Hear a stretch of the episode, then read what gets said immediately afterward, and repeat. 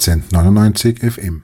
Willkommen bei der neuesten Ausgabe von 1899 FM. Ich sitze hier zu morgendlicher Stunde in einem ja, Altwiener äh, Kaffeehaus im 13. Bezirk. Und ein Jahr ist das aktuelle Präsidium jetzt im Amt und, sage ich einmal, stellvertretend dafür äh, hat sich die Frau Edeltraut Hanna Beeger bereit erklärt, mit mir äh, in dieser einen Stunde ein bisschen Bilanz zu ziehen, was ist in dem einen Jahr passiert, äh, auch persönlich.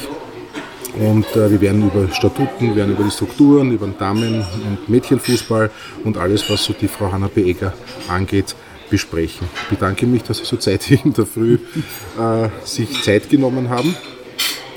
Frau Hanna Beeger, Sie sind jetzt vor einem Jahr, ich möchte gar nicht allzu lange in der Vergangenheit aufhalten, ah ja, noch kurzer, kurzer Einwand. Äh, wir sitzen in einem Kaffeehaus und da gibt es natürlich entsprechende Nebengeräusche, aber das sind die meisten Hörer und Hörerinnen bei mir eh schon gewohnt. Ähm, ja, Sie sind vor einem Jahr, wie gesagt, ich möchte nicht zu lange in der Vergangenheit herumarbeiten, aber trotzdem ganz kurz einmal das Ganze zu rekapitulieren. Seit einem Jahr im Amt, aber jetzt persönlich, wann war für Sie, Sie haben einen sehr berühmten Namen, der für Rapid-Anhänger, äh, also ich selber habe den Herrn Gerhard Hanapi nie spielen gesehen, und natürlich ist der Name in der Rapid-Historie einfach ganz, ganz fest verankert. Ähm, sind Sie auch früher in Ihrer im privaten oder im beruflichen Umfeld oft auf den Namen angesprochen worden? Ja, also zuerst einmal schönen guten Morgen, danke für die Einladung. Äh, freue mich, dass wir ein bisschen plaudern jetzt so ein Jahr später. Ja, zu meinem Namen, ja, das war für mich ja auch durchaus ähm, eine interessante Erfahrung. Ähm, ich selber bin natürlich auch mit Hanapi aufgewachsen in dem Sinne, dass mein Vater ein großer Fan von ihm war und äh, wie er dann 1980 verstorben ist, ist natürlich auch ein großes Drama war äh, aus der Sicht der Fans. Ähm, und wie ich dann äh, meinen Doppelnamen getragen habe, ist es mir ja immer wieder passiert. Äh, und zwar in unterschiedlichsten Situationen, dass mich eben Leute darauf angeredet haben, ob ich, denn, ob ich denn verwandt wäre mit Gerhard Hanapi. Und das ist bei der Verkehrskontrolle genauso passiert wie ähm, ja, an, an, an Universitäten, wenn ich mich irgendwo hin beworben habe oder irgendwo aufgetreten bin äh, bei einer Podiumsdiskussion oder wo auch immer. Was war denn Ihr, hatten Sie in dieser Zeit, bevor Sie jetzt zu Rapid gekommen sind, einen großen Fußballbezug? Also waren Sie Fußball interessiert, Rapid interessiert?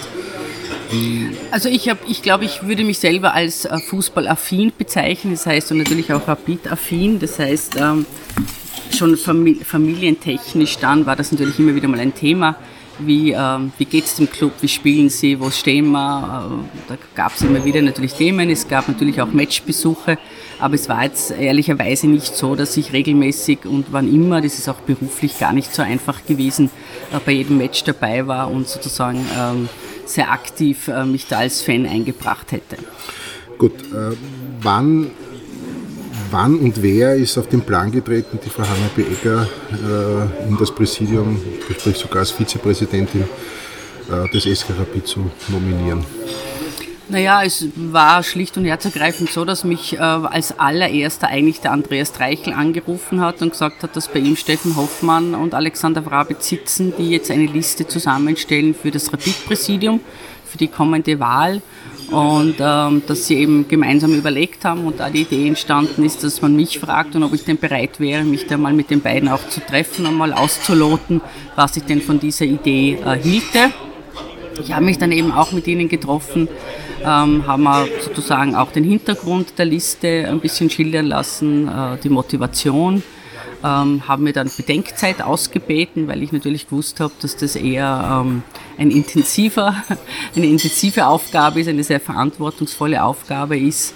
Ähm, habe mich dann noch zwei, dreimal getroffen, um mir auch ein bisschen anzuschauen, wo denn die Schwerpunkte liegen sollen vom Arbeitsprogramm her, was das Präsidium sich dann eben auch ähm, für Themen äh, annehmen will. Und ja, letztlich dann wurde ich sozusagen überzeugt, dass das jetzt ein wichtiger und richtiger Schritt ist.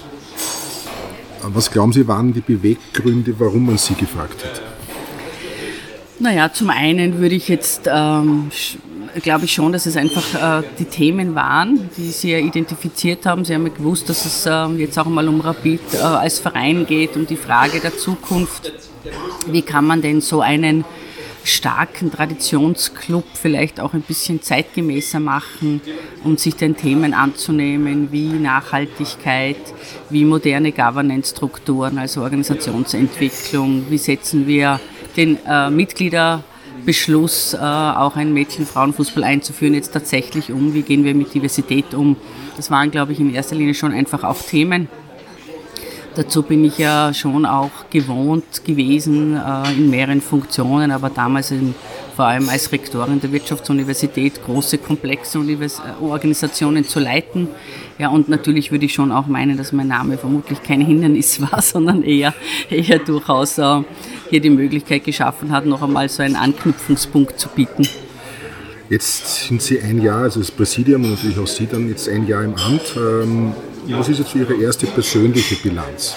Also wie weit haben Sie, was haben Sie über Rapid, über die Menschen, das Umfeld? Das ist ja kein leichtes Umfeld. Ne? Äh, der Unterschied, Sie kommen aus einer sehr akademischen Laufbahn, jetzt, äh, Fußball ist natürlich, hat alle, beinhaltet alle Schichten, äh, ist ein sehr toxisches, auch ein männlich geprägtes Umfeld. Dann gibt es eine aktive Fanszene, die natürlich eine gewisse Kraft in diesem Verein hat. Das sind natürlich alles Dinge, die vielleicht auch für Sie neu waren. Was, was würden Sie sagen, ist so das Erste, das, was haben Sie so gelernt über den Verein, über das ganze Umfeld? Ja, vielleicht dafür voraussetzen, dass, dass, es, dass ein paar Aspekte für mich jetzt nicht wirklich neu sind. Also das beginnt ja damit, dass ich selber ja Kind aus einer Arbeiterfamilie bin und natürlich auch viele Themen dort hatte. Ich komme selber aus einem kleinen äh, Tiroler Dorf, ähm, wo ähm, Mädchen nicht besonders gefördert wurden und ähm, zum Beispiel ich viele Diskussionen führen musste, dass ich als Arbeiterkind jetzt in ein Gymnasium gehen will und dann Matura machen will und dann vielleicht auch noch studieren will. Ich bin ja dann äh, an die Technik gegangen, habe Informatik studiert, das hat auch einige, einiges an Kopfschütteln hervorgerufen, war jetzt auch nicht so, dass das alle ganz toll gefunden das typische haben. Rollenbild. Ne? Ja, ja, das war damals natürlich auch in diesem Tiroler Umfeld, im Schulumfeld. Frau, Mutter, zu Hause. Ne? So ist ja. es, wozu zu höhere Bildung für Mädchen, aber wie gesagt auch durchaus ähm, vom Klassenbewusstsein her, Arbeiterkinder gehen nicht in ein, ein Gymnasium. Also ich habe das schon auch alles erlebt. Ich habe Männerdomänen erlebt, äh, wenn ich an die Technische Universität studieren gegangen bin. Ähm, und bei Rapid habe ich natürlich schon auch gewusst, dass das äh, durch, diese, durch dieses immense Maß an Emotionalität natürlich noch einmal ähm, eine Herausforderung sein wird. Also ich bin ja nicht naiv da hineingestapft sozusagen und war dann sehr offen. Also ich habe natürlich auch gewusst, dass ich wohl sehr viel zuhören muss und irgendwie versuchen muss zu verstehen, ähm, wie Rapid tickt, was so Themen sind, wie man hier auch gut aufsetzen kann. Und da muss ich sagen, war ich wirklich auch äh, sehr positiv angetan, weil ich äh, die Rapidler und Rapidlerinnen schon erlebt habe als zwar leidenschaftlich, und da steckt halt auch Leiden drinnen, aber äh, sehr, mit sehr viel Herzblut um das Weiterkommen des Vereins bemüht. Und in diesem, in diesem Herzblut steckt dann schon auch sehr viel Bereitschaft, sich zu engagieren, zu diskutieren. Ich habe das Erlebnis gemacht, dass äh, Fragen gestellt werden zu Recht und dass die auch zu beantworten sind, ähm, dass sie aber auch äh, durchaus andere Meinungen akzeptieren also ich habe das als durchwegs konstruktiv erlebt und durchwegs äh, positiv im Sinne von, dass wir, dies, dass wir Rapid weiterbringen wollen. Natürlich immer mit dem obersten Ziel, sportlich Erfolg zu sein, aber eben schon auch in der ganzen Diskussion, wie, wie, wie bringen wir den Verein weiter, wie machen wir dann auch äh, den Verein, ich würde mal so ein bisschen äh, pathetisch sagen, zukunftsfit im Sinne von, was passiert denn rundherum und wie muss der Verein da auch entsprechend reagieren. Gab es in Ihrem beruflichen oder auch privaten, persönlichen Umfeld jemand gesagt bitte um Gottes Willen, tu dir das nicht an, weil man ja die Geschichte von Rapid gerade die letzten Jahre ja gut kennt, was da alles passiert ist an negativen Dingen, sei es wirtschaftlich, sei es sportlich, sei es auch fantechnisch.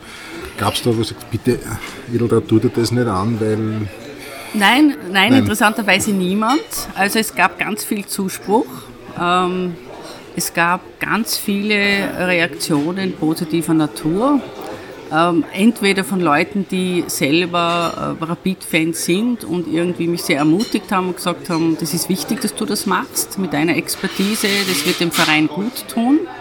Aber auch so wie mein Mann, der irgendwie geschmunzelt hat und hat gesagt, das wird da Spaß machen, weil da ist halt sehr viel direktes Feedback drinnen, da ist sehr viel Emotionalität drinnen. Es hat ähm, vielleicht eine Stimme gegeben, ähm, die war halt ähm, tatsächlich äh, kein Rapid-Fan. Die Person hat gemeint, das findet sie nicht gut. Wahrscheinlich werden ganz viele sagen, es ist gut, sie findet es nicht gut. Aber ganz generell, also gar nicht so sehr äh, sozusagen wegen mir, sondern man, man sei also gegen diese großen Events da in einem unmittelbaren Wohngebiet und das sei alles anachronistisch und dergleichen. Also es war mehr so ein generelles Feedback. Aber das war wirklich eine Einzelstimme. Okay. Zeitaufwand diesen einem Jahr mehr als erwartet oder ist das so in den Rahmen gewesen, wo Sie sich, oder ander, formuliere es anders, gab es dann vielleicht, Sie haben gesagt, Sie waren doch auf einiges vorbereitet und Sie haben das durchaus auch so erwartet, aber gab es dann vielleicht doch so ein Augending, wo Sie gesagt haben, boah, also mit dem habe ich jetzt nicht gerechnet. naja, es gab, es, gab, es gab zwei Dinge. Tatsächlich, das eine ist dieses wahnsinnige, dieses wahnsinnige öffentliche Interesse und dieses. Medieninteresse. Sind wir natürlich an den Universitäten gewohnt, dass wir kaum zur Kenntnis genommen werden, wenn wir versuchen, da irgendwie auch unsere Inhalte äh, anzubringen. Und ich kann mich schon erinnern, diese erste Pressekonferenz mit, mit, mit äh, 40 äh, Personen äh, von unterschiedlichen Medien hat mich schon beeindruckt. Und das hat mich äh, punktuell natürlich schon auch überrascht, dass man praktisch gar nichts intern in Ruhe diskutieren kann und alles ständig irgendwie von den Medien schon aufgegriffen wird. Das ist schon etwas, wo man dachte, na, boah, das wird anstrengend, weil natürlich dann, wenn mal was draußen ist, das Mitglieder auch lesen und reagieren, dann muss man denen wieder sagen, dass das ja entweder noch nicht entschieden ist, nicht ausdiskutiert ist oder gar kein Thema ist. Also das, das ist schon etwas, was mich ja... Genau, diese Dynamik hat mich dann natürlich äh, schon überrascht. Und das Zweite ist, äh, natürlich hat es am Anfang geheißen, ja, ja, also wir kümmern uns jetzt mal vor allem um den sportlichen Erfolg und dann diese ganzen Vereinsangelegenheiten und diese Organisationsentwicklungsthemen werden dann sozusagen äh, aufgesetzt jetzt, aber intensiver wird es dann äh, wohl ein bisschen später und das ist natürlich überhaupt nicht passiert. Also in Wirklichkeit haben wir ja praktisch am, am ersten Tag begonnen, die Statutendiskussionen anzugehen und das war natürlich schon wahnsinnig viel Arbeit. Und, ähm, und wir haben sehr, sehr viele, viele Abend- und Wochenendtermine gehabt, wo wir äh, dann auch äh, diese Diskussionen geführt haben, analysiert haben, in der Orga-Gruppe uns getroffen haben, aber auch als Präsidium natürlich regelmäßig uns getroffen haben, auch treffen mussten, weil einfach wahnsinnig viele Entscheidungen angestanden sind, die sehr wohl durchdacht werden mussten. Jetzt kommen wir eh schon langsam zum Thema. Noch kurz, in welchen Gremien, Ausschüssen, sitz, Ausschüssen sitzen Sie jetzt selber? Es gibt ja den Sport, die Wirtschaft und die Organisation. Ich genau. Organisation. Also ich bin natürlich in der Organisationsgruppe, das bietet sich an, aber ich bin auch im Wirtschaftsausschuss. Okay. Also Zeitaufwand haben wir schon besprochen, sehr viel. Ähm, jetzt Statuten. Statuten, ich sage mal, ist jetzt vielleicht nicht unbedingt für viele so das sexyste Thema, das es gibt der Sport, gerade die Trainerentlassung, Trainerwechsel ist natürlich jetzt momentan absolut im Fokus. Ich bin jetzt auch nicht der große Experte, was das Vereinsrecht und so weiter angeht, deswegen stelle ich vielleicht manche Fragen ein bisschen naiv. Ich hoffe, Sie verzeihen mir das. Ähm, Statuten, Statutenänderung. Statuten ist sowas wie die Verfassung unseres Clubs, kann man sagen. Jetzt äh, haben Sie selber gesagt, Sie haben sehr viele Stunden damit verbracht, mit Kollegen des Präsidiums die Statuten anzupassen. Wir kommen dann eh noch ein bisschen später darauf zurück. Warum glauben Sie, ist das jetzt so wichtig? Oder was, welchen Teil kann, können die Statuten oder die Statutenreform jetzt oder auch die Organisationsstrukturreform äh, beitragen, dass Rapid mittel- und langfristig sportlich erfolgreich ist? Das ist das Thema, was sich viele fragen, so auf die Art, naja, das ist ein Orchideenthema für viele. Ja, sage ich jetzt nicht für mich, aber wenn man sich so in der Rapid-Bubble so in sozialen Medien und so weiter umhört, denkt, ja, so Orchideenthema. Haben wir nichts Wichtigeres zu tun? Ähm, naja, also dass wir ein Fußballclub sind und daher in erster Linie sportlich äh, gewinnen wollen das, äh, und Erfolge haben wollen, das ist eh klar. Aber möglicherweise übersieht man dann dabei, dass Rapid ja auch eine Marke ist. Das heißt, Rapid ist dann eben auch interessant äh, für unterschiedliche sogenannte Stakeholdergruppen. Das heißt, wenn wir Sponsoren versuchen zu finden, dann geht es um die Rapid-Marke. Wenn wir Leute gewinnen wollen, Mitglieder zu werden, wenn wir ein, weil wir ja ein Mitgliederverein sind und da haben wir natürlich einen Wachstumspfad vor Augen, dann ist die Marke von Rapid äh, wichtig. Wenn wir Leute ähm, anziehen wollen, sich zu engagieren, mitzumachen, ins Stadion zu kommen, dann geht es natürlich auch immer um die Marke Rapid. Und die Marke Rapid besteht eben bei, in unserem Fall eben auch aus dem Vereinskonstrukt. Und Leute, die sich Rapid annähern wollen, schauen sich natürlich an, wie tickt dieser Verein und wodurch zeichnet sich dieser Verein aus. Und zu diesem Zweck, um zu verstehen, was ist das Regelwerk, was ist die Verfassung des Vereins, wofür steht diese Organisation, nimmt man sich die Statuten her und schaut da rein, was steht da drinnen. Also insofern äh, glaube ich nicht, dass es ein Orchideenthema ist, sondern es ist natürlich in Wirklichkeit, wenn man so will, das Rückgrat äh, unseres, unseres, äh, unseres Zusammenlebens und unseres Zusammenarbeitens als Verein. Wir haben ja auch gemerkt, dass da dann sehr viel Emotionalität drinnen ist. Das heißt, das Thema war schon wichtig, äh, weil es ja auch äh, darum geht, dass ein Verein sich selbst und die Mitglieder sich selbst überlegen, wie wollen wir intern zusammenarbeiten, wie schauen unsere Gremien aus, wie schauen unsere Verantwortlichkeiten aus, welche Regeln des Zusammenspiels gibt es und dergleichen. Das heißt, das ist schon ein ganz wichtiges ähm, Thema. Wir haben auch die Statuten ähm, uns ähm, vorgenommen, weil ich eigentlich von, von, von den ersten Gesprächen her von den Mitgliedern immer wieder sofort die Rückmeldung gekriegt habe, na, da muss man endlich auch was tun, weil das geht ja so eigentlich gar nicht mehr. Und dann ist diskutiert worden, man weiß überhaupt nicht, wozu gibt es einen Ethikrat, wenn der eh nichts tut und wozu gibt es ein Kuratorium und was ist denn das für ein Gremium. Das heißt, das war schon viel immer auch Thema seitens der Mitglieder, dass man das Gefühl hat, die, die, dieser Verein tickt nicht mehr besonders zeitgemäß. daher haben wir dann diesen Prozess aufgesetzt, äh, hier eine strukturierte Diskussion einzufädeln, ähm, uns ähm, Gedanken zu machen, was gehört geändert, was ist eigentlich eine neue Struktur, was ist vielleicht auch einmal ein innovatives Modell, äh, das nicht äh, von jedem Club gewählt wird, aber eben für Rapid gut passt. Wie ich nehme an, Sie haben, Sie haben gesagt, Sie haben sich gleich am ersten Tag in die Arbeit gestürzt mit den Kollegen und Kolleginnen. Ähm, in welchem Zustand unter Anführungszeichen war denn die Struktur und die Organisation? Also ich habe so Leuten gehört, dass Sie und andere oft nicht mehr durchgeblickt haben, das Organigramm, wie, wie wer ist für was eigentlich zuständig. Es gab sehr viele Doppel, äh, also Zweigleisigkeiten. Wie, welchen Zustand war die Struktur äh, des Vereines bei der Übernahme? Naja, wenn man sich halt den Verein angeschaut hat, ähm, dann waren, dann finde ich, war ähm, wenig, wenig Klarheit. Also wer ist wofür zuständig und was macht wie Sinn und vielleicht auch keinen Sinn mehr. Ja? Ähm, und das hat ja ganz stark, ähm, haben ja ganz stark auch Mitglieder artikuliert. Wie gesagt, es gibt ein Kuratorium, aber es war relativ unklar, wie, wie erweitert sich das Kuratorium, ähm, wie groß kann dieses Kuratorium werden, kann man ab einer bestimmten Größe, ist man dann überhaupt noch arbeitsfähig. Ähm, es gab dann sozusagen ähm, die Frage auch, wie spielten eigentlich die GSMBH und, und, der, und der Mitgliederverein zusammen, ist das irgendwie klar geregelt? Es war die Frage eben, was tut denn der Ethikrat, was tut denn ein Wahlkomitee, wie schauen die Wahlen aus?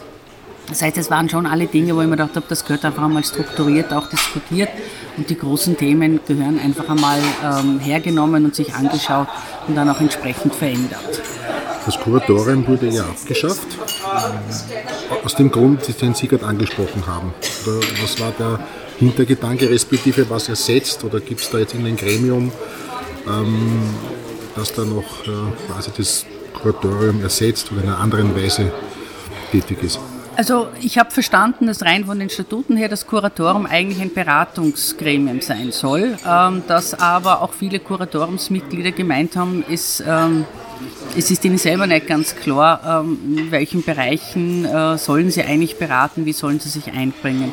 Und jetzt komme ich natürlich aus einem ähm, Umfeld, wo wir sehr viel ähm, äh, unterschiedlichste Beratungsgremien haben und auch gegenseitige Beratungsleistungen erbringen, indem wir in den Universitäten äh, auch in Beiräten sind und denen sozusagen gute Tipps geben, wie man mit bestimmten Themen umgeht und, und, und. Und aus dieser Idee heraus haben wir uns das dann neu überlegt.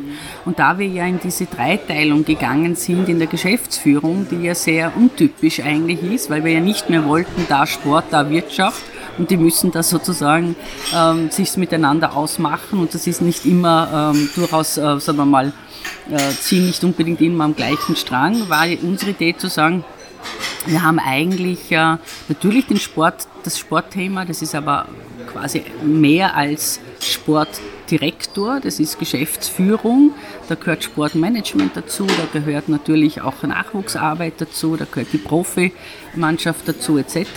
Dann haben wir natürlich den gesamten Wirtschaftsbereich, der ist nicht zu leugnen, ein ganz wichtiger. Und dann haben wir eben auch gemeint, es braucht so diese Klammer, diese gesamtstrategische Klammer und deswegen diesen dritten, diese dritte Geschäftsführung SK Rapid. Und das macht Sinn, wenn man so aus einer mehr, sagen wir mal, mehr Teamorientierung hineinkriegen will. Es ist nicht immer leicht, weil die müssen sich plötzlich vielleicht nochmal stärker zusammenreden, aber die Qualität der Entscheidungen wird meines Erachtens dadurch auch verbessert. Und diese Idee haben wir jetzt äh, in, in ein, das Beratungsgremium übertragen und gesagt, wir arbeiten ja auch im Präsidium zu diesen drei Themen das immer so ausschaut, dass die Ausschüsse sich sehr vertiefend mit dem Thema beschäftigen und sozusagen der jeweilige Ausschuss das für das Gesamtpräsidium dann auch aufbereitet. Und diese Idee, dass wir das einerseits auf der, äh, im Präsidium so arbeiten, dass wir dazu auch die Geschäftsführungen etabliert haben, war jetzt natürlich logisch und naheliegend zu sagen, und genau dafür brauchen wir Beiräte. Damit dieser Beirat ähm, arbeitsfähig ist, muss er eine bestimmte, darf er einfach nur eine bestimmte maximale Größe haben. Das kann man nicht äh, nach oben hin ständig erweitern. Daher die Idee zu sagen, man kann mit 15 Personen in einem Ausschuss gut arbeiten. Daher diese 3 mal 15, 3 mal äh, maximal 15 Personen, die einerseits sich natürlich einmal im Jahr als Gesamtgremium treffen sollen, damit die sich auch gegenseitig ähm, ähm, austauschen können, aber damit auch das Gesamtbild nicht verloren geht, aber dann eben im Laufe des Jahres sich in diesen Ausschussthemen treffen soll und das Präsidium, den jeweiligen Ausschuss des Präsidiums ähm, aktiv unterstützen sollen. Beratung als, wenn man so will, Sounding Board, wenn man da mal eine Idee ähm, einer Diskussion stellen will, aber durchaus auch im Sinne von, wo können die anpacken, wo können sie helfen, wo können sie unterstützen. Also es gibt auch drei, Beire, also drei Ausschüsse, das ist der Wirtschaft, Organisation und Sportausschuss. Ja. Ähm, jetzt ist natürlich, ich, noch einmal, ich sage das jetzt ganz naiv, manchmal hat man das, es ist halt so ein bisschen ich habe mir das, die, die, die, Hauptversammlung natürlich genau angeschaut. Ich habe es mir noch einmal jetzt auf Rapid TV noch einmal teilweise in Vorbereitung angesehen. Jetzt sagt der Außenstehende, boah, da gibt es da wieder ein Gremium und dort wieder ein Gremium und dann gibt es Unterausschüsse und so weiter. Da reden viel zu viele Leute mit. Ist das jetzt so eine Organisationsstruktur, die da trotz allem viel gestrafter ist als vorher und sind die Wege kürzer? Das ist glaube ich, auch eines der Ziele, das mehr zu straffen, effektiver zu gestalten. Ist das jetzt schon, ist man da schon am richtigen Weg? Definitiv. Also es ist gestraft. Es, es ist, ist nicht so, dass da wieder von überall irgendwelche nein, Leute mitreden. Nein, nein, es ist sehr kompakt, das ist völlig klar. Äh, das Präsidium stellt sich der Wahl mit einem entsprechenden Arbeitsprogramm, kriegt hoffentlich das Vertrauen der Mitglieder, äh, setzt dieses Arbeitsprogramm dann um, ist natürlich auch jährlich den Mitgliedern gegenüber äh, rechenschaftspflichtig und sie haben zur Unterstützung diese drei Beiräte, die den jeweiligen Ausschuss unterstützen als ein Beratungsgremium des Präsidiums. Ähm, dann ist sehr klar geregelt worden jetzt eben, was macht ein Wahlkomitee. Ähm, wir haben ja auch ähm, die Antragszulassungskommission aufgelöst, weil wir der Meinung sind, äh, wir leben ein bisschen direktere Demokratie und Anträge sind an das Präsidium zu stellen, weil das ist ja eine Zweierbeziehung immer, also eine Zweierinstitutionsbeziehung. Das heißt, Entschuldigung, das heißt früher, wenn ich einen Antrag gestellt habe, keine Ahnung, irgendein Thema. Dann kam das erst zur Antragszulassungskommission, die hat dann entschieden, ob dieser Antrag zulassungsfähig ist. Und das Präsidium hat dann letztlich dann entschieden, ob der Antrag zugelassen wird oder hat. Oder Nein, die Antragszulassungskommission hat, hat, hat entschieden, welche Anträge das zugelassen heißt, werden und welche nicht. War Nein. da außen vor. Da waren wir außen vor und, und das, das war für mich relativ anders. neu, weil ja. ich mir denke, ich meine, wenn ich sozusagen von den Mitgliedern gewählt bin, bin ich denen gegenüber ja auch ähm, rechenschaftspflichtig und daher sind doch wohl Anträge direkt an mich, also im Sinne des Präsidiums, ja, zu stellen. Also da braucht es ja keine Zwischenebene. Das heißt, wenn ich jetzt einen Antrag stelle, stelle ich den Antrag direkt quasi genau, ans Präsidium. Genau, das, stellt, das geht direkt ans Präsidium, da ist diese Zwischenebene eliminiert worden. Wir haben dann relativ lang diskutiert äh, und das, war auch, äh, das waren auch interessante Diskussionen mit den Mitgliedern. Ähm, naja, was passiert denn, wenn das Präsidium sagt, den Antrag lässt nicht zu? Also erstens bin ich der Meinung, es muss immer begründet werden, weil aus Jux und Dollerei kann man einfach in so einer äh, Position nicht Anträge nicht zulassen. Ähm, und dann haben wir aber auch noch eingezogen in Zusammenarbeit mit und die Diskussion mit den Mitgliedern ist die Idee entstanden zu sagen, wenn das Präsidium einen Antrag ablehnt, dann ist das dem Ethikrat vorzulegen. Das heißt, wir haben hier noch einmal ein demokratisch gewähltes Gremium. Die werden ausschließlich jetzt von den Mitgliedern gewählt. Beim Ethikrat ist jetzt die Idee, da bewerben sich Personen drum, werden von den Mitgliedern legitimiert. Und wenn das Präsidium jetzt Anträge ablehnt, wird das an dem Ethikrat vorgelegt und der Ethikrat kann das noch einmal sozusagen aus der Sicht der der Vertretung des, der Mitglieder ähm, ähm, sich anschauen und entweder das nachvollziehbar äh, unterstützen oder eben der Meinung sein, dieser Antrag sollte vorgelegt werden den Mitgliedern. Das heißt, das wollte ich gerade eh fragen, das heißt, der Ethikrat wurde hier auch demokratisch, aber auch von seinem Aufgabengebiet her erweitert. Er wurde gestärkt, ja. genau. Er wurde demokratisiert im Sinne von, man stellt sich der Wahl als Ethik, als, als, als Mitglied. Das kann im Prinzip jedes Mitglied machen. Genau, es kann ja. jedes Mitglied kann sich sozusagen der Wahl stellen. Ähm, und ähm, diejenigen, die dann von den Mitgliedern gewählt werden, bilden den Ethikrat und die sind in ihren Aufgaben noch einmal gestärkt worden. Ähm, ich habe auch gelesen, ich glaube, wenn ich mich recht erinnere, muss zumindest ein Mitglied des Ethikrates braucht eine gewisse juristische, juristische Bildung, ja. weil, weil haben, ja. es gibt, also wir haben ja auch Fälle gesehen, es gibt ja durchaus ähm, Anträge, die einfach vereinsrechtlich nicht gehen. Und das wäre dann auch die Begründung, aber auch die sollte dann vom Ethikrat noch einmal angeschaut werden. Und dann ist es natürlich gut, wenn man jemanden dort hat, der selber auch einen juristischen Hintergrund hat. Okay, dann gibt es jetzt auch einen Ehrensenat welche Funktion hat der? Der Ehrensenat, ähm, also wir müssen natürlich es verstehen. Gibt den Legendenclub, gibt's, ja. der bleibt ja nach wie vor und jetzt gibt es auch noch einen Ehrensenat. Was genau, also der Ehrensenat, also ich denke, wir, wir müssen immer auch im Auge behalten, dass ja Rapid ähm, ein Traditionsclub ist. Da sind sehr viele Personen drinnen, die sehr lange beim Club sind, die viele Dinge erlebt haben im Club äh, und die sich auch sehr verdient gemacht haben um den Club und das heißt, sich sehr eingesetzt haben. Ganz kurz, Entschuldigung, Ehrensenat heißt ehemalige Funktionäre, verdienstvolle Mitglieder, die Spieler selber sind ja im Legendenclub genau, untergebracht genau. quasi. Und das sind verdienstvolle Mitglieder. Ehrenpräsidenten, Ehrenmitglieder, das ist eigentlich, es gibt sozusagen, es gibt eine Gruppe, es gibt Personen, bei denen will sich der Club ja bedanken, weil sie sehr Außerordentliches geleistet haben. Und diese Personen sammeln wir, fassen wir jetzt zum Ehrensenat zusammen.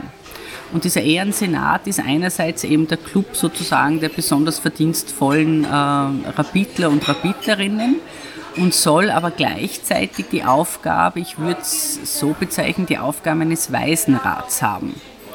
Ähm, ich weiß aus Erfahrung, dass es einfach auch Dinge gibt, wo man vielleicht ein sehr, sehr wissendes Gremium braucht, äh, um Themen äh, damit auch vertrauensvoll diskutieren zu können. Das heißt, der Waisenrat ist die Idee, das ist ein Gremium, das anlassbezogen vom Präsidium angerufen werden kann, wo es eben um, sagen wir mal, sensiblere Themen geht, um einen vertrauensvollen Austausch geht und wo es wichtig ist, dass wir vor allem mit Personen reden, die den Club sehr, sehr lange kennen. Was könnten das für Themen sein, zum Beispiel?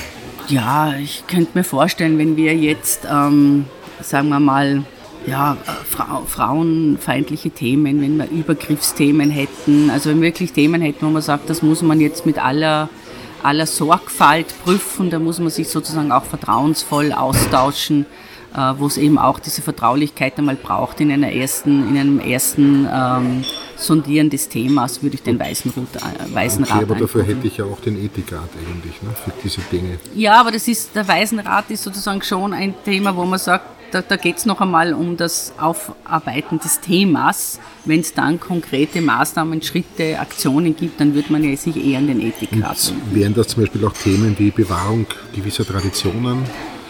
Wenn, das, wenn Sie sagen, das sind so ehemalige große Funktionäre, dass das auch so Themen sein könnten, die vielleicht. Ja, wenn ich jetzt, keine Ahnung, wenn man. Design, was weiß ich was, so, so oft so simple ja, Dinge wie. Wenn man jetzt das Leitbild völlig neu genau. schreiben würde, würde man vielleicht einmal ja. mit der Gruppe, die sehr viel schon erlebt hat zu dem Thema, die sehr viele. Ähm, Erfahrungen haben, was da vielleicht im Club schon alles diskutiert, nicht diskutiert wird, dann würde man typischerweise den Weisenrat, also Ehrensenat, anrufen. Ein wichtiges Thema, was auch bei Ihnen immer wieder gefallen ist, das Wort Nachhaltigkeit. Ähm, was heißt Nachhaltigkeit für einen großen Fußballverein? Was versteht man darunter? Naja, tatsächlich ähm, ist äh, im Zusammenhang mit Sportclub, vor allem Fußballclub, Nachhaltigkeit ein ziemlich massives und sehr breites Thema. Das heißt, wir haben ähm, in der Nachhaltigkeitsdiskussion ja drei so große äh, Gebiete, Sub Subthemen. Das eine ist natürlich die ganze Frage des ökologischen Fußabdrucks, also das sind Großevents. Und hier ist immer noch die Frage, wie kann auch ein Sportevent nachhaltig gestaltet werden. Also das beginnt bei uns bei Rapid natürlich mit Fragen ähm, der Reduktion von CO2-Emissionen, das geht mit Abfallvermeidung, das geht mit Ressourcenschonung einher und, und, und. Also das ist sozusagen die ganze Umweltdebatte, die wir natürlich uns, der wir uns auch stellen müssen als Rapid. Darin eingehen wahrscheinlich auch Energie, ne? Energiedebatte, Energiepreise, genau. das hängt genau. ja alles genau. irgendwie damit zusammen. Genau. Also es, ja. geht, genau, es geht um die Frage, wie schaut unser Fuhrpark aus, wie werden jetzt äh, ähm, Elektro-Tankstellen in die Garage äh, äh, einbauen, aber es geht eben auch, wie können wir Abfall vermeiden. Ähm, wir sind ja zum Glück mit den öffentlichen Verkehrsmitteln gut erreichbar. Also das sind halt so Dinge, die gehören einmal sozusagen in, einen, in, in ein gemeinsames strukturiertes, ähm, ähm, strukturierten Plan umgesetzt. Und dann geht es aber eben auch ganz stark um die Frage von Soziales, also welchen gesellschaftlichen Auftrag haben wir und wie können wir dem auch gut nachkommen. Und das äh, dritte ist sogenannte Governance. Also wir reden ja in dem Nachhaltigkeitsdiskurs über ESG, also äh, Environmental, Social and Governance. Also wie kann denn auch innerhalb ähm, des Clubs ähm, eine, eine entsprechende Führung, entsprechendes Personalmanagement aufgesetzt werden, dass den Regeln äh, der Inklusion, der Diversität und der Nachhaltigkeit auch folgt.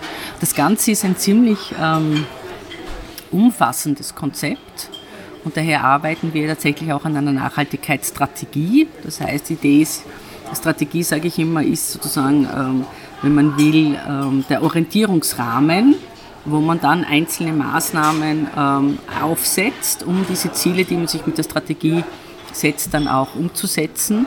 Und es ist aber gleichzeitig auch ein Rahmen, der Orientierung bietet. Was macht man mit welcher Priorität und was nicht.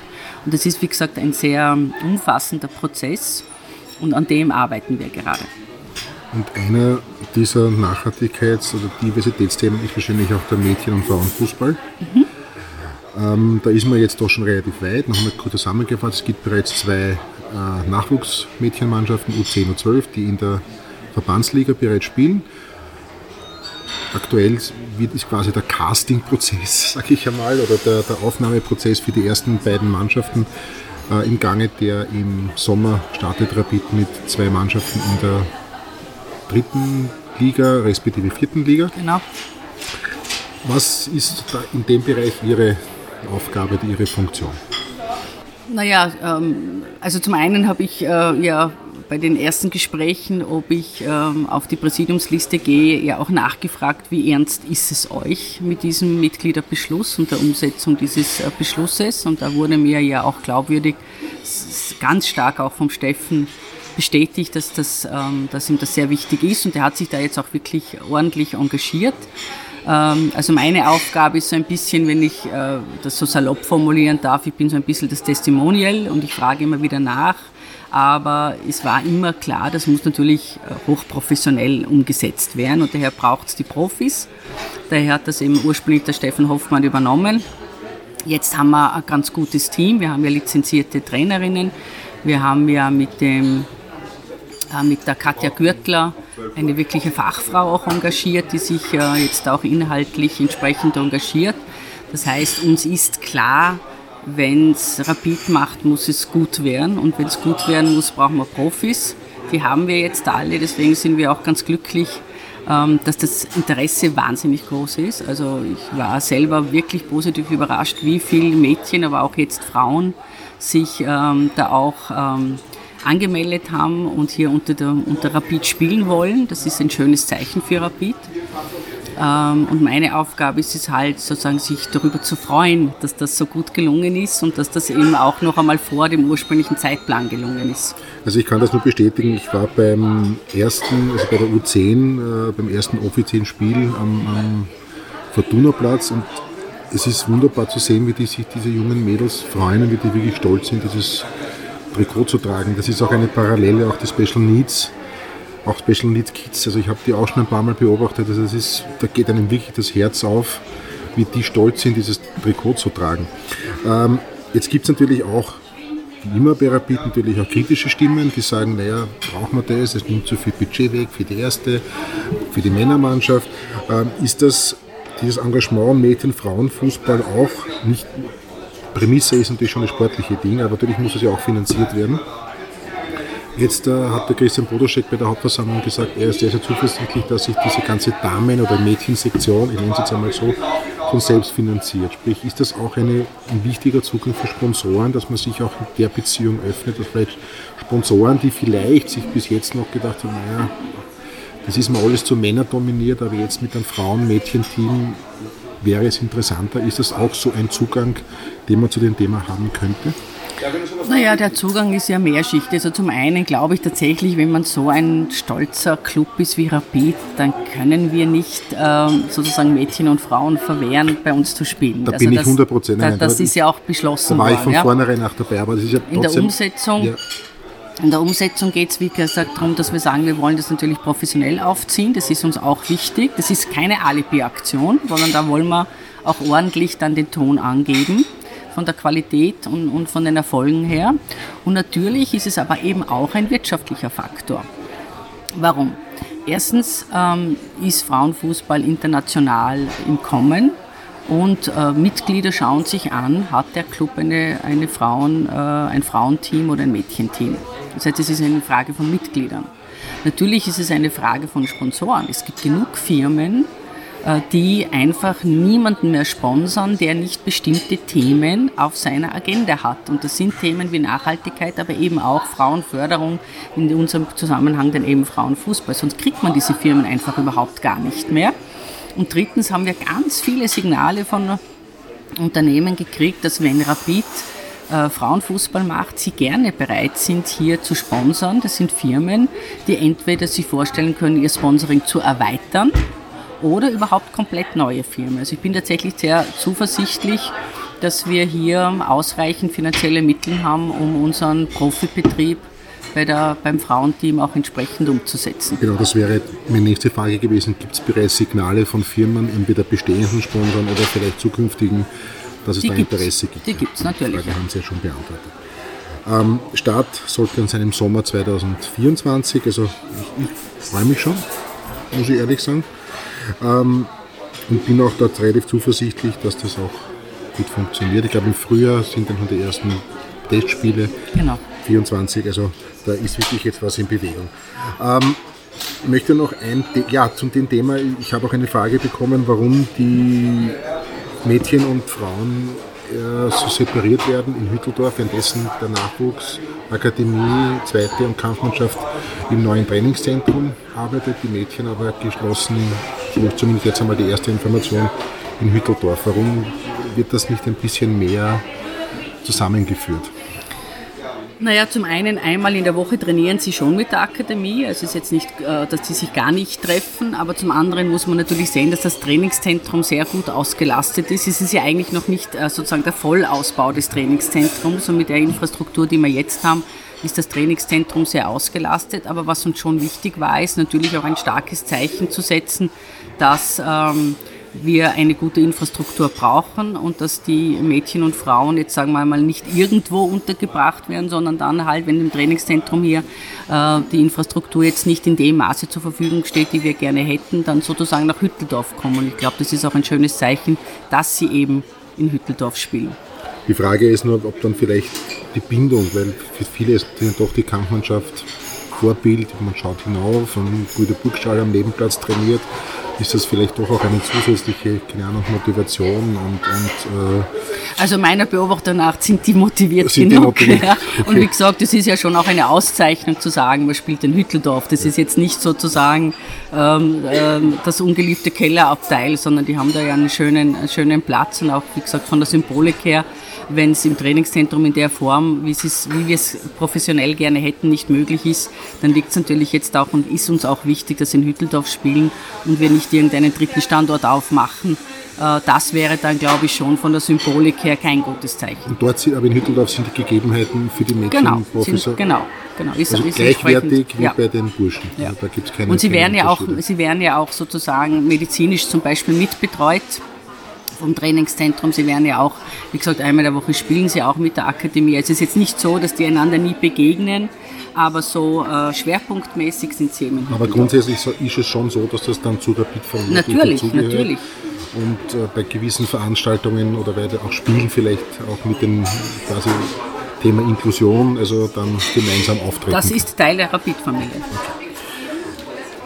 Jetzt kommen wir da eh schon langsam zum Schluss. Wie ist denn Ihr Zugang zur aktiven Fanszene? Haben Sie da schon Gespräche geführt mit Protagonisten? Wie, wie ist da Ihr Zugang, der, der vielleicht doch neu war, sage ich einmal, diese Kraft, die, die von dieser Kurve, von diesem Block ausgeht? Naja, wir haben ja natürlich in Wirklichkeit ähm, sehr gute Beziehungen zur aktiven Fankultur. Ist ja auch der Steffen Hoffmann ist sozusagen, wenn man so will, der Frontman als, als Geschäftsführer von, von, ähm, von SK Rapid. Ich selbst äh, bin äh, beim ein oder anderen Fan-Treffen dabei gewesen, also wenn eben zum um mich vorzustellen, aber auch ein bisschen zu erklären, was gerade bei- Beispiel auf der Bundesliga-Ebene ist. Und ich habe ähm, auch angeboten, äh, aktive Fanclubs zu besuchen. Das habe ich auch schon getan. Also ich war bei fünf, glaube ich, wenn ich richtig mich erinnere, bei fünf Clubs bereits eingeladen, wo es sehr interessante und sehr konstruktive Gespräche gegeben hat wo wir uns austauschen, wo ich versuche zu verstehen, was ist ihnen wichtig, wie, wie organisieren sie sich auch. Sie organisieren sich ja auf sehr unterschiedliche Art und Weise. Also insofern haben wir eine sehr gutes Gesprächsbasis, worüber ich mich sehr freue. Ähm, weil ich ja die aktive Fanszene ja auch etwas macht, was ja auch, glaube ich, sehr wichtig ist, ist ja sozial sehr, sehr engagiert. Also jetzt diese Wiener helfen Wienern ist ja nur quasi jetzt der Höhepunkt, aber es ist ja auch im Laufe des Jahres passiert sehr viel. Und auch innerhalb der Kurve, wenn ich stehe ja seit fast 40 Jahren da drinnen, passiert ja auch sehr, sehr viel, gerade was Thema Inklusion angeht. Also da ist es wirklich ganz egal, woher du kommst, wer du bist, deine Ausbildung, gerade ganz im Gegenteil, gerade Menschen, denen es sehr schwer, schwer fällt im Leben, die werden da gerade besonders unterstützt, dann wird Aufgaben zugeteilt, die helfen der Choreografie mit. Also da passiert oft im Hintergrund, was man so gar nicht oft so weiß, genau eigentlich das auch, was Sie so gerne haben. Das, Oder genau was das, das, das habe gelebt ich, werden soll beim Verein. genau das habe ich ja erfahren. Das beeindruckt mich auch, macht mich auch sehr stolz. Ähm, und ich finde es fast schade, dass das eigentlich sehr im Hintergrund passiert. Aber ich habe auch verstanden, dass äh, sich da äh, die Fanszene gar nicht unbedingt damit schmücken will, sondern dass sie das tun, weil sie denen einfach wichtig ist. Und die tun halt äh, und reden wenig drüber. Also es sei denn, es ist ja so wie jetzt die Spendenaktion, wo natürlich dann schon äh, auch klar wird. Aber ich finde das sehr beeindruckend und ich habe schon auch die, äh, ähm, die Erfahrung gemacht, dass das natürlich bei vielen äh, Menschen, die die Szene nicht kennen, die vielleicht ihre Meinung einfach äh, aus Medienberichten oder was auch immer nehmen, das gar allem- nicht wissen. Vor allem nicht. negativen Dinge. Genau, die, halt wir haben ja so ein bisschen, ja. wir haben da so ein Ja. bisschen so eine, eine Unart auch, dass man natürlich äh, gern Negativschlagzeilen äh, publiziert und weniger über Positives berichtet. Aber ich habe in vielen, vielen Gesprächen äh, über die aktive Fanszene erleben müssen, dass, dass die Menschen, wenn man ihnen sagt, was für eine wichtige soziale Integrationsfunktion diese Clubs haben, so wie sie eben auch sagen, nicht nur, dass sie sich sozial engagieren, sondern dass sie ein Ort des Zusammentreffens sind, dass sich da Personen aller Schichten treffen, voneinander lernen, miteinander arbeiten, gleichzeitig natürlich auch ihre Regelsysteme haben, wo man dann auch lernt, sich an Regeln zu halten, seine Rolle äh, zu übernehmen, seine Verantwortung zu übernehmen. Ähm, das, das ist den meisten nicht bewusst und ich finde, das ist ein, ein, ein, ein unheimlich toller tolle ähm, Aufgabe, die diese Fanclubs haben, die sie mit wahnsinnig viel Engagement wahrnehmen und da, da gebührt ihnen wirklich jeder Respekt. Jetzt möchte ich noch eine Frage stellen, die hätte ich eigentlich vorher schon stellen sollen. Aber wir sind da relativ flexibel. Äh, auch diese Frage wurde an mich herangetragen, soll ich Sie fragen, äh, ist es auch das Ziel, beziehungsweise was wird unternommen, um weibliche Fans im Stadion, also noch mehr im Stadion zu locken, respektive auch vielleicht sichtbarer zu machen? Also wir haben das Thema Frauenförderung auf mehreren Ebenen einmal aufgesetzt, aber ähm, also wie gesagt, das Jahr war dicht und deswegen sind wir natürlich jetzt ähm, auch noch nicht äh, mit allem durch, aber wir haben ähm, natürlich uns genau angeschaut, wie viele Mitglieder haben wir, äh, wie können wir weibliche Fans ansprechen. Ähm, ich weiß nicht, ob das aufgefallen ist, aber es gab so mal eine ganz, ganz erste, erst kleine Aktion zu sagen, äh, der Fanshop. Ja, ich musste nicht einteilen in, das müssen Männer tragen und das müssen Frauen tragen, sondern ich kann sagen, es ist mir doch wurscht, wer taillierte oder gerad geschnittene T-Shirts tragt. Das ist doch irgendwie, kann ja jede Person für sich selber wählen. Und daher haben wir hier das einmal schon geöffnet. Das sind so erste Maßnahmen, um ein bisschen rauszukommen aus diesem Kasteldenken. Aber wir überlegen uns jetzt eben auch unterschiedliche Aktionen, um hier ganz speziell auch Frauen anzusprechen, sie ins Stadion einzuladen, ins Stadion zu holen. Aber da möchte ich noch nicht zu viel verraten. Und ich gehe davon aus, dass natürlich auch die Attraktivität des Damenfußballs oder Mädchenfußballs bei Rapid auch beitragen wird. Natürlich. Also die Etablierung also, jetzt einer Profi- oder einer Kampfmannschaft. Wir haben, also wir haben jetzt, glaube ich, schon einige Schritte gesetzt. Wie gesagt, das ist ein wichtiges Signal, dass wir es äh, auch ernst meinen. Ich glaube, es ist auch wichtig, dass wir zeigen, dass wir das sehr professionell aufsetzen. Das ist einfach keine Alibi-Aktion. Ähm, aber wir haben jetzt zum Beispiel auch bei den Beiräten ja einige sehr interessante Frauen eingeladen, äh, im Beirat mitzuwirken, die das alles mit groß, die das alle mit großer Begeisterung gemacht haben. Das heißt, auch da haben wir den Frauenanteil deutlich erhöht. Das heißt, das ist schon so ein, eine Dynamik, die wir hoffentlich in Bewegung gesetzt haben, aber die wir natürlich noch weiter treiben müssen. Können Sie sich vorstellen, irgendwann einmal die erste Präsidentin des SK Rapid zu sein, zu werden? also das ist eine typische politische Fangfrage, ja. die man nicht beantwortet und sagt, ich freue mich jetzt einmal noch auf zwei Jahre Arbeit und dann schauen wir Steht weiter. nicht in der Lebensplanung. Steht noch, nicht in der Lebensplanung. Okay. Liebe Frau Hannabecker, dann bedanke ich mich herzlich, dass Sie sich Zeit genommen haben. Sehr gerne, ja. danke Ihnen. Äh, wünsche Ihnen weiterhin viel Erfolg. Ich glaube, in einem Jahr ist die nächste Hauptversammlung. Da wird dann auch das Thema Wahlen, glaube ich, das ist ja das ja, nächste. Genau das, das einzige, also ein großes Thema, das Sie jetzt für nächstes Jahr quasi avisiert haben? Naja, wir haben eben bemerkt schon bei der Statutendiskussion, dass das Wahl, Wahlthema ist ein ganz wichtiges, non auch nicht, aber es ist eben auch ein sehr emotionales. Das wollten wir jetzt nicht übers Knie brechen, sondern da haben wir gesagt, dem werden wir uns natürlich auch entsprechend ausgiebig äh, in, in, in Diskussion mit den Mitgliedern widmen und dann hoffentlich in einem Jahr einen Vorschlag bringen können, ähm, was vielleicht für Rapid wie Sinn macht. Das heißt, das Ziel ist ähnlich, so ähnlich, äh, dass man so eine Art Zeitplan, dass man erste Konzepte entwickelt, dann die Mitglieder involviert und immer das so Schritt für Schritt dann weiterentwickelt. Genau, ja, so genau. also ich habe gute Erfahrungen, ich habe genau. sehr gute Erfahrungen mit dieser Art von Beteiligungsmodellen, ähm, das dann eben auch dazu führt, dass wenn man mit einem Vorschlag rauskommt, der dann auch sehr breit mitgetragen werden kann und das ist der Zweck eines Mitgliedervereins. Okay, dann möge das alles so gelingen und auch im Sinne dessen, dass wir dann sportlich hoffentlich dann auch dorthin kommen, wo wir, glaube ich, hingehören. Frau Becke, danke fürs Gespräch. Danke sehr gerne. Und wünsche noch einen schönen Tag. Und bei meinen Hörern und Hörerinnen bedanke ich mich und wünsche wie immer eine schöne Zeit. 1899 FM